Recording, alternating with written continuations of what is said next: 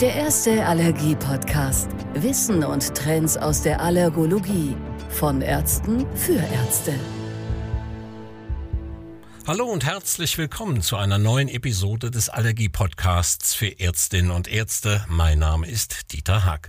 Unser Thema heute: Anaphylaxie bei Insektengiftallergie, Insektengiftallergie, Sensibilisierungsraten, Risikogruppen und Notfallmanagement. Nun, nach dem Stichereignis einer Biene oder Wespe kommt es in den meisten Fällen ja zu keinerlei klinisch relevanten Symptomen. Bei bis zu 25 Prozent kann sich allerdings eine gesteigerte örtliche Reaktion zeigen und bei bis zu drei Prozent der Bevölkerung entwickelt sich sogar eine Anaphylaxie auf Insektenstiche durch zum Beispiel Bienen, Wespenhummeln oder Hornissen. Dabei gibt es dann aber auch Todesfälle. Das Statistische Bundesamt meldet jährlich etwa 20 Tote nach einem anaphylaktischen Schock durch einen Insektenstich. Wie es zu einer Anaphylaxie kommen kann ob Imker besonders gefährdet sind und wie das Notfallmanagement verlaufen sollte. Darüber spreche ich heute mit unserem Experten. Herzlich willkommen, Professor Dr. Harald Löffler. Ja, hallo, Herr Haag. Herr Löffler, Sie sind Direktor der SLK Hautklinik Heilbronn und auch Leiter des Hauttumorzentrums Heilbronn-Franken. Und jetzt wird spannend. Darüber hinaus sind Sie nämlich auch begeisterter Hobbyimker. Wie profitieren Sie als Mediziner, als Chefarzt, als Direktor einer Klinik von von Ihrem Imkerwissen? Nun, als Allergologe habe ich mich schon sehr frühzeitig mit der ähm, Frage der Insektengiftallergie auseinandergesetzt. Und äh, irgendwann traf es sich sehr gut, dass ich mich erinnerte, dass mein Großvater auch Imker war.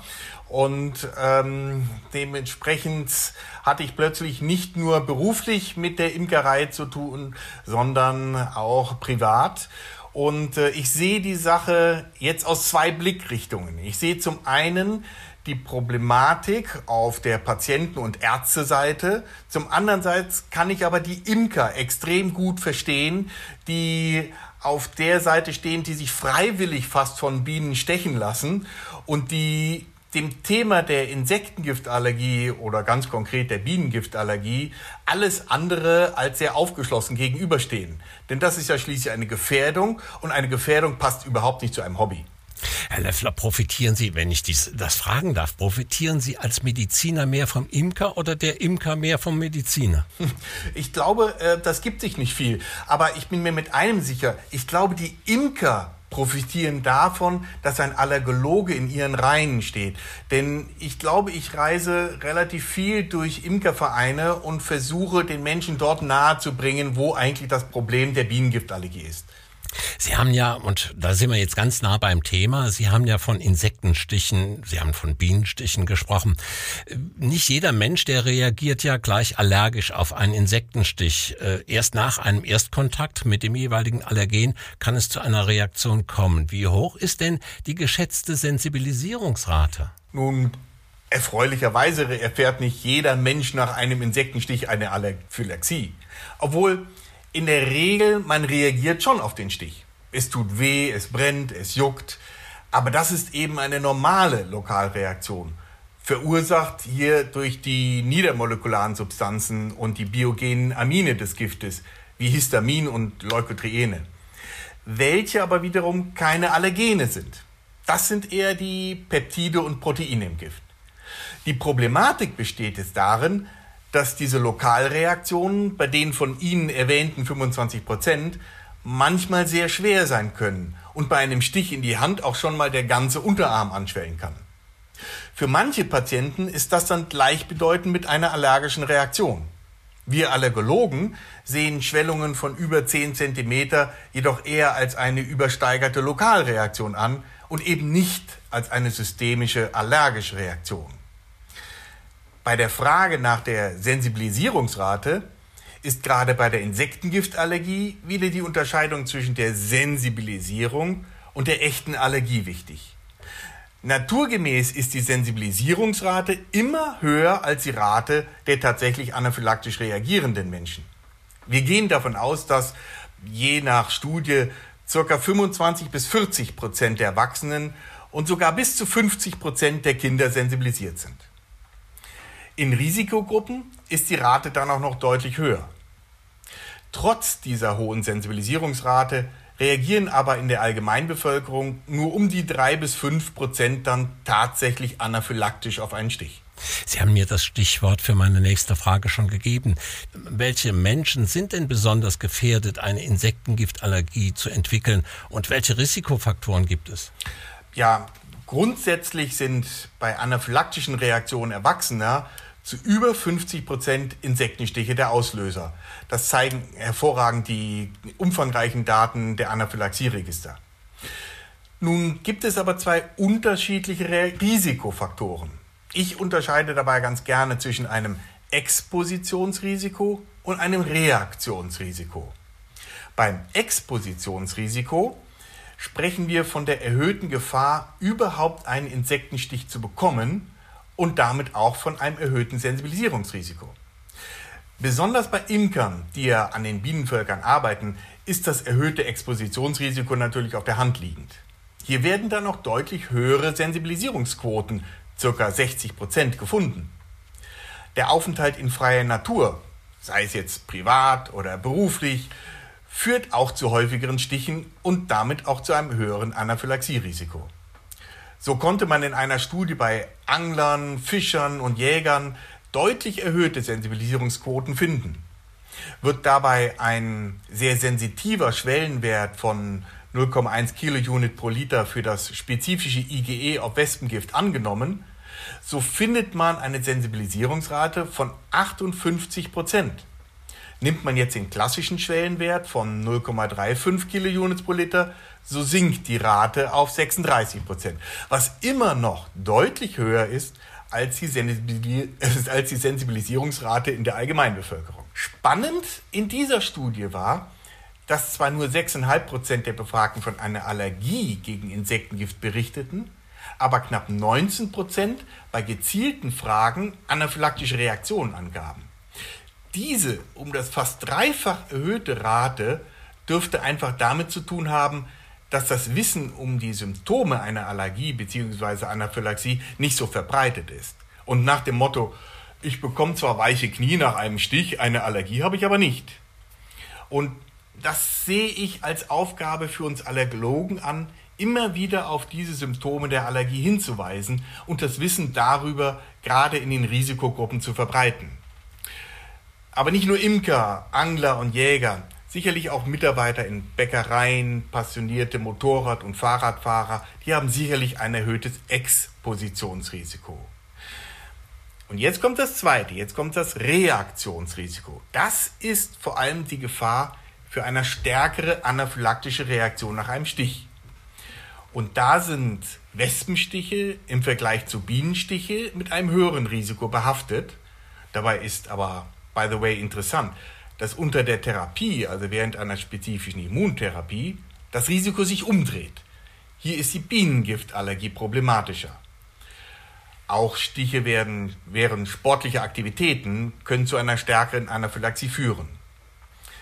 Ein erhöhtes Reaktionsrisiko ist sicher auch bei Patienten mit einer Mastozytose vorhanden, vielleicht sogar auch schon bei den Patienten mit einem hochnormalen basalen Serumtryptasewert. Hier sind die Studiendaten noch inkonstant, aber gerade bei schweren Kreislaufreaktionen nach einem Stich scheint der Tryptasewert ein Parameter für ein hohes Reaktionsrisiko bei zukünftigen Stichen zu sein. Bei Insektengiftallergikern ist daher die Erfassung dieses basalen Serumtryptasewertes von großer Bedeutung. Und zuletzt müssen wir noch auf Vorerkrankungen zu sprechen kommen, denn bestimmte Vorerkrankungen können ebenfalls einen Risikofaktor für schwere Reaktionen äh, mit sich führen, zum Beispiel schlecht eingestellte Herz-Kreislauf-Erkrankungen oder das instabile Asthma bronchiale. Ich denke, wahrscheinlich liegt es auch an diesen Vorerkrankungen, dass ähm, schwere Verläufe insbesondere bei älteren männlichen Patienten gesehen werden. Bei den Medikamenten hatten lange die ACE-Hämmer den Ruf, das Risiko für schwere anaphylaktische Reaktionen zu erhöhen. Gerade die Daten des Anaphylaxie-Registers unterstützen diese Sicht, die ja auch pathophysiologisch jetzt gut erklärbar ist. Eine kürzlich veröffentlichte große Multicenter-Studie in Allergy hat jedoch unter der spezifischen Immuntherapie kein erhöhtes Risiko für Patienten unter ACE-Hämmern, aber auch nicht unter Beta-Blockern gezeigt. Die früher geltende absolute Kontraindikation dieser Medikation für eine spezifische Immuntherapie, die gilt somit definitiv nicht mehr. Wobei das letzte Wort bezüglich der Risikoeinschätzung dieser Medikation sicherlich noch nicht gesprochen ist. Klinisch praktisch sind wir aktuell bei der Medikation zwar vorsichtig, versuchen sie zu vermeiden womöglich, sehen aber auch gar keinen Grund bei der Weitergabe dieser Medikation eine spezifische Immuntherapie nicht durchzuführen. Sie sind ja selbst Imker, darüber haben wir gesprochen. Äh, wie oft wurden Sie denn schon gestochen und tragen Sie selbst dadurch ein erhöhtes Risiko für eine Insektengiftallergie? oh je, also meine Stiche sind nicht, sicher nicht zählbar. Ähm, ich werde jedes Jahr mehrfach gestochen, selbst wenn ich mit Handschuh und Schleier arbeite. Am Anfang meiner imkerlichen Tätigkeit hatte ich auch mit sehr starken Lokalreaktionen zu kämpfen. Da war dann schon mal am Tag nach einem Stich das komplette Auge zugeschwollen, was zugegebenermaßen äh, besonders bei operativen Eingriffen für den Patienten sehr befremdlich wirkt, wenn der Operateur einäugig dasteht. Mit zunehmender Zahl und Menge der Stiche bei mir wurden aber die Lokalreaktionen immer geringer. Und das bestärkt eigentlich die Beobachtung, dass problematische Reaktionen und seine starke Lokalreaktion, aber auch anaphylaktische Reaktion, vor allen Dingen am Beginn einer Imkerkarriere stehen und in den ersten Jahren beobachtet werden. Es ist recht wahrscheinlich, dass ich, wie viele andere Imker auch, zwar gegen Bienengift sensibilisiert bin, mit der Zeit aber durch die vielen Stiche eine Toleranz entwickelt habe. Nun kann man ja auch die Frage dann stellen, ist denn bei einer diagnostizierten Bienengiftallergie die Imkerei aufzugeben? Beziehungsweise, wenn ich die Frage erweitere, Sie sprachen eben von der Bäckereiverkäuferin, die ja da im Sommer, ich weiß, das ist ja ganz schlimm mit Bienen und Wespen, was da rumfliegt, muss die den Beruf aufgeben? Oder Sie als Imker, müssen die Ihre Imkerei aufgeben?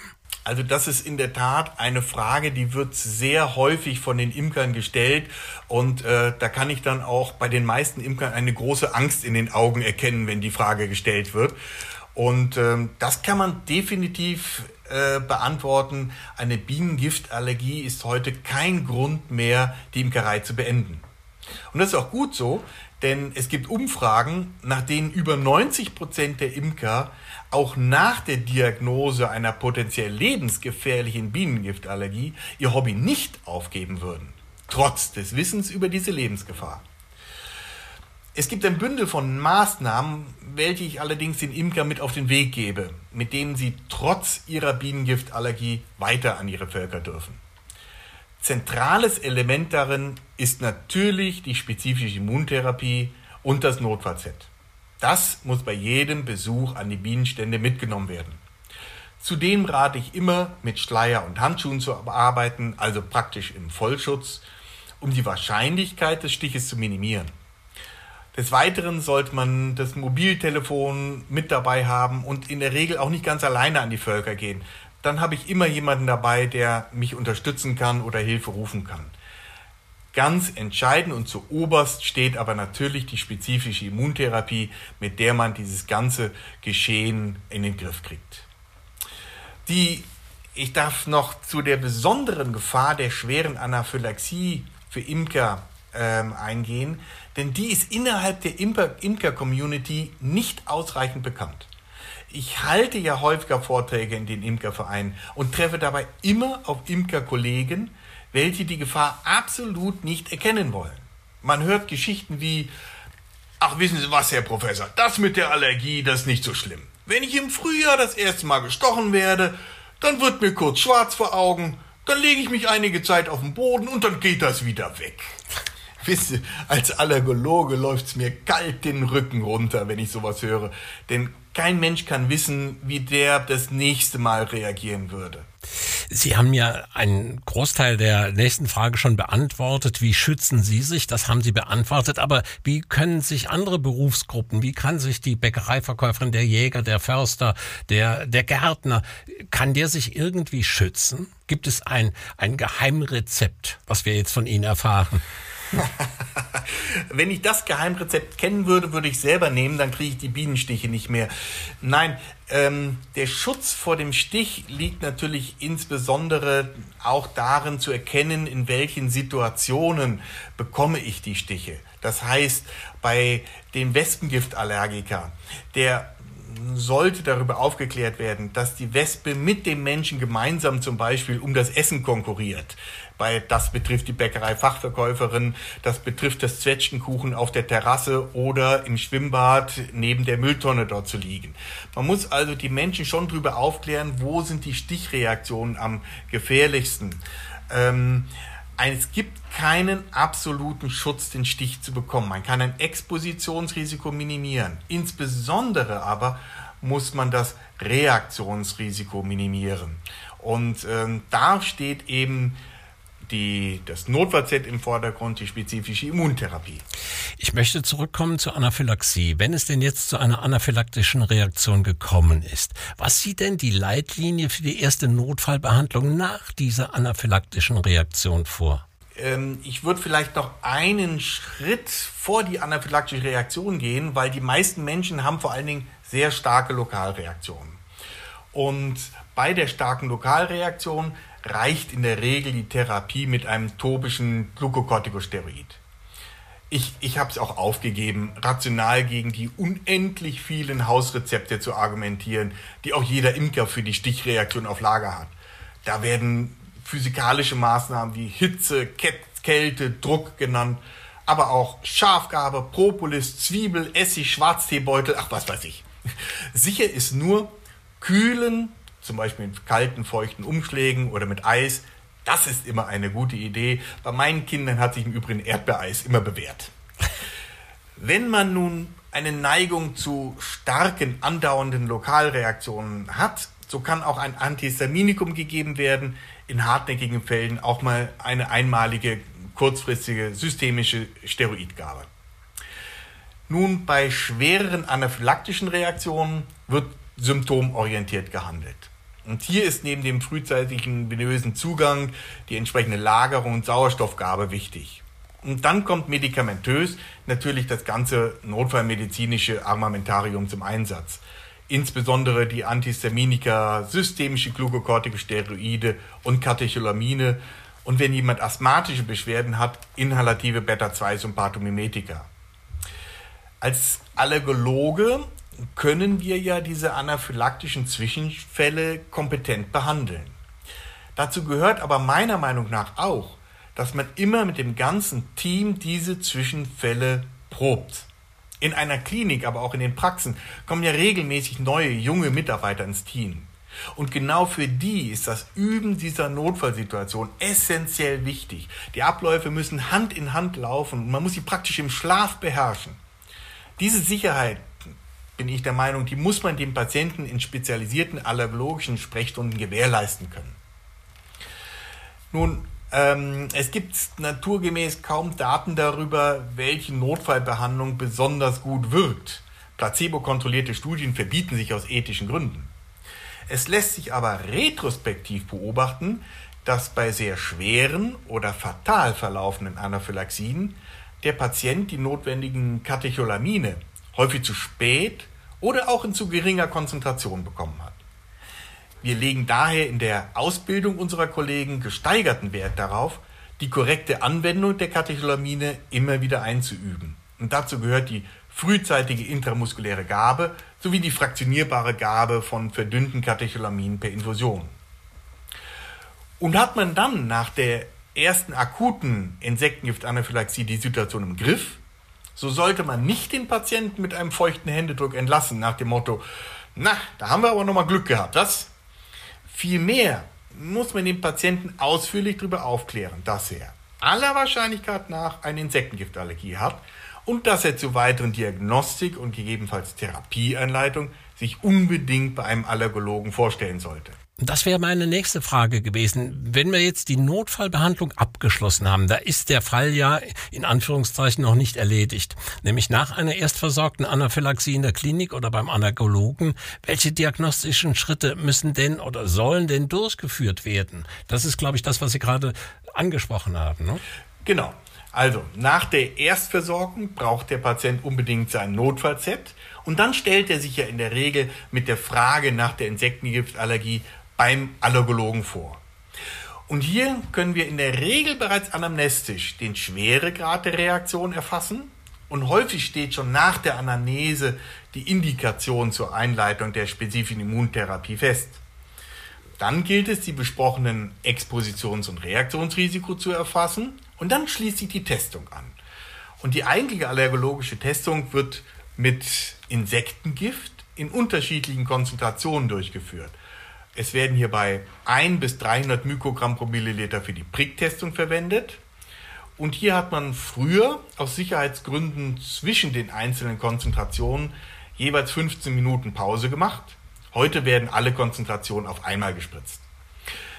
Findet hierbei keine sichtbare Hautreaktion statt, so wird die Intensität der Testung durch einen intrakutanen Test mit unterschiedlichen Konzentrationen, meist 0,01 bis 1 Mikrogramm pro Milliliter, erhöht. Sinn ist es zunächst einmal grundsätzlich die Typ-1-Sensibilisierung gegen Bienen- oder Wespengift zu erfassen und dann natürlich zu differenzieren, ob die Reaktion auf den Bienen- oder Wespenstich zurückzuführen ist. Und nach der Hauttestung wird diese Sensibilisierung dann auch noch durch die Spezif äh, Bestimmung des spezifischen IgEs untermauert. Wenn ich Sie richtig verstanden habe, ist es schwierig, das auslösende Allergen zu finden, aber es ist extrem wichtig.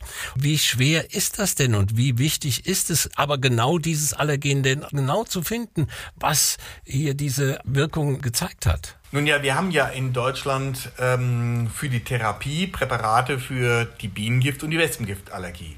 Und es ist nach, natürlich von entscheidender Bedeutung jetzt herauszufinden, ob die Reaktion des Patienten auf den Bienen- oder den Wespenstich zurückzuführen ist. Und die felsenfeste Behauptung des Patienten, es habe sich sicher um eine Biene gehandelt, ist definitiv kein Beweis. Ich habe immer wieder Patienten überlegt, die im Brustton der Überzeugung meinten, das sei eine Biene gewesen und auf Nachfrage zeigen sie dann felsenfest auf die Wespe. Ähm, man muss da äh, lauter zusätzliche Bausteine sich eigentlich heranziehen. Das fängt bei den, ähm, der Anamnese an. Der Zeitpunkt des Stiches. Der Stich im Frühjahr beim Barfußlaufen über die Kleewiese spricht für die Biene im Herbst beim Zwetschgenkuchenessen für die Wespe. Auch der steckengebliebene Stachel, der ist kein sicheres Kriterium für die Biene. Das ist eher dann die Hauttestung und die Spezif Bestimmung des spezifischen IgEs.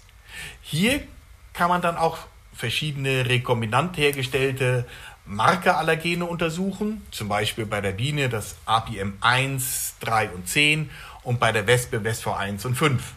Und dadurch ergeben sich in der Großteil der Patienten eindeutige Hinweise auf die Genese der Sensibilisierung. Und by the way, immer wieder kommt es mal vor, dass ein Patient eine Reaktion nach einem Hornissen und seltener nach einem Hummelstich erleidet. Dafür gibt es jetzt weder Test- noch Therapieallergene, aber die brauchen wir auch erfreulicherweise nicht, da die Kreuzreaktivität zwischen dem Hornissen und dem Wespengift, aber auch zwischen dem Hummel und dem Bienengift sehr groß ist und wir nach einer Reaktion auf ein Hornissengift wir dann die Sensibilisierung gegen Wespengift feststellen und auch damit behandeln würden. Welche Schulungs- und Schutzmaßnahmen sollten Patienten nach einer Anaphylaxie denn erhalten? Sie haben ja eben schon mal gesagt, dass Praxispersonal, der Arzt, das Arztteam, äh, das Praxispersonal geschult werden sollte, regelmäßig geübt werden sollte, wie mit anaphylaktischen Patienten umzugehen ist. Aber was soll denn der Patient, welche Schulungs- und Schutzmaßnahmen sollte der Patient denn erhalten? Also das ist ein essentielles Thema, sehr wichtig und allein darüber könnte man noch stundenlang reden. Es reicht definitiv nicht, den Patienten von seiner Allergie zu unterrichten und dann die spezifische Immuntherapie einzuleiten. Die Aufklärung, wo man den Stich herbekommen kann, wie man sich schützen kann, das Verhalten bei Anaphylaxie und insbesondere, wie man das Notfallset benutzt, das sind alles wichtige Bausteine in unserer Behandlung von Insektengiftallergikern. Hier hat die Arbeitsgemeinschaft Anaphylaxie, Training und Education, abgekürzt Agathe, ein hervorragendes Schulungsprogramm entwickelt, welches strukturiert eine ähm, wirklich erstklassige Schulung anaphylaxiegefährdeter Patienten gewährleistet. Und man sollte auf, ähm, auch von uns ärztlicherseits immer wieder auf diese Zentren hinweisen, die dieses Schulungsprogramm anbieten. Aber auch damit bin ich als Arzt nicht aus der Verantwortung. Man sollte regelmäßig die Verhaltensregeln und insbesondere die Anwendung des Notfallsets besprechen und trainieren. Jeder Insektengiftallergiepatient bekommt in unserem Allergiezentrum ein Adrenalin-Autoinjektor-Trainingspen ausgehändigt, mit dem er das Erlernte dann üben soll. Wir zeigen ihm das und er soll es nachmachen. Zudem kann man, äh, zudem kann man damit auch die Patienten in seiner Umgebung mit der Handhabung eines solchen Pens vertraut machen. Nicht nur er selber, sondern die Eltern, Freunde etc. Die sollen wissen, er hat die Allergie und sie sollen auch wissen, wie man notfalls diesen Adrenalin-Pen anwendet. Ähm, mit dem Notfallset sind wir auch ziemlich rigoros. Wenn der Patient zu seiner ähm, spezifischen Immuntherapiespritze kommt, wird er dabei immer gefragt, ob er sein Notfallset dabei hat. Und hat er es wiederholt nicht dabei, wird er auch wieder nach Hause geschickt und wird nicht gespritzt. Und dazu fordere ich die Patienten in unregelmäßigen Abständen auf, mir doch mal zu zeigen, wie sie in einer Notfallsituation reagieren würden. Und das ist eine witzige Situation. Sie stehen vor dem Patienten und sagen, so, jetzt werden Sie gestochen, Sie haben noch 30 Sekunden Zeit. Was machen Sie? Jeder wird nervös, fängt an rumzunesteln und sagt, wo habe ich denn das, wo habe ich denn das? Dann wird das Notfallpen rausgenommen und wird angefangen zu lesen. Ah, was steht denn da, geht denn das? Ja, und dann können sie sagen, zack, Ende, zu spät, tut mir leid. Ja? Und das immer mal wieder durchzuspielen, dann bekommt nicht nur der Arzt Sicherheit, sondern auch irgendwann der Patient. Herr Löffler, bei dem Thema Insektengiftallergie, man merkt es förmlich, da kommt bei Ihnen ganz viel Begeisterung, da brennt ganz viel Feuer, einmal als natürlich medizinischer Experte, aber auch als Experte, als Imker, da kommt ganz viel Wissen, was damit einfließt. Vielen, vielen Dank für das angenehme Gespräch und Ihre fachliche Einschätzung zu diesem gerade ja jetzt im Frühjahr und im Sommer sehr aktuellen Thema. Aber bevor wir beide Tschüss sagen, möchte ich Sie gerne noch fragen, gibt es denn einen Aspekt aus den den besprochenen Themen, den Sie am wichtigsten finden? Sozusagen eine Key Message für Ihre Kolleginnen und Kollegen. Nun, ähm, für mich wäre die Key Message, dass man Leute, die in Risikobereichen arbeiten, die also ein sehr hohes Expositionsrisiko hat, auf die Möglichkeit der Insektengiftallergie hinweist und auch mal konkret fragt, wie sie nach Insektenstichen äh, reagiert haben. Denn ich erlebe es so häufig, dass sie sagen, ich habe eigentlich keine Probleme damit, mir wird nur so kurz schwarz vor Augen oder, oder so ich glaube, das Wissen ist in diesen Risikogruppen nicht sonderlich verbreitet und wir sollten aktiv auf diese Gruppen zugehen, nachfragen. Wir werden überrascht sein, wie viele Leute wir mit der Problematik herausfischen. Herr Löffler, vielen Dank und damit sage ich dann Tschüss und viele Grüße Richtung Heilbronn. Ja. Vielen Dank nochmal für das Gespräch. Professor Löffler, Dankeschön. Vielen Dank auch Ihnen, Herr Haag. Bevor ich mich von Ihnen, unseren Hörerinnen und Hörern verabschiede, noch ein Hinweis in eigener Sache. Wir möchten Sie herzlich zum diesjährigen internationalen Symposium on Specific Allergy, kurz SOSA, einladen. Das Symposium findet in diesem Jahr zum ersten Mal vollständig digital statt, und zwar am Freitag, den 4. Juni, sowie am Freitag, den 11. Juni. Das Programm wurde von einem herausragenden internationalen wissenschaftlichen Komitee entwickelt, ist ist mit hochkarätigen Speakern besetzt und soll einen Dialog zu den aktuellen Entwicklungen in der Allergologie eröffnen. Die CME-Zertifizierung für das Symposium ist vorgesehen. Das vollständige Programm sowie das Anmeldeformular zum Symposium finden Sie in unseren Show Notes. So, und jetzt sage ich dann auch Tschüss. Vielen Dank fürs Dabeisein. Ich würde mich freuen, wenn Sie alle wieder reinhören würden, wenn es eine weitere, eine neue Episode des Allergie-Podcasts für Ärztinnen und Ärzte gibt. Bis dahin, bleiben Sie gesund und bis bald. Ihr Dieter Haag. Der erste Allergie-Podcast. Wissen und Trends aus der Allergologie. Von Ärzten für Ärzte.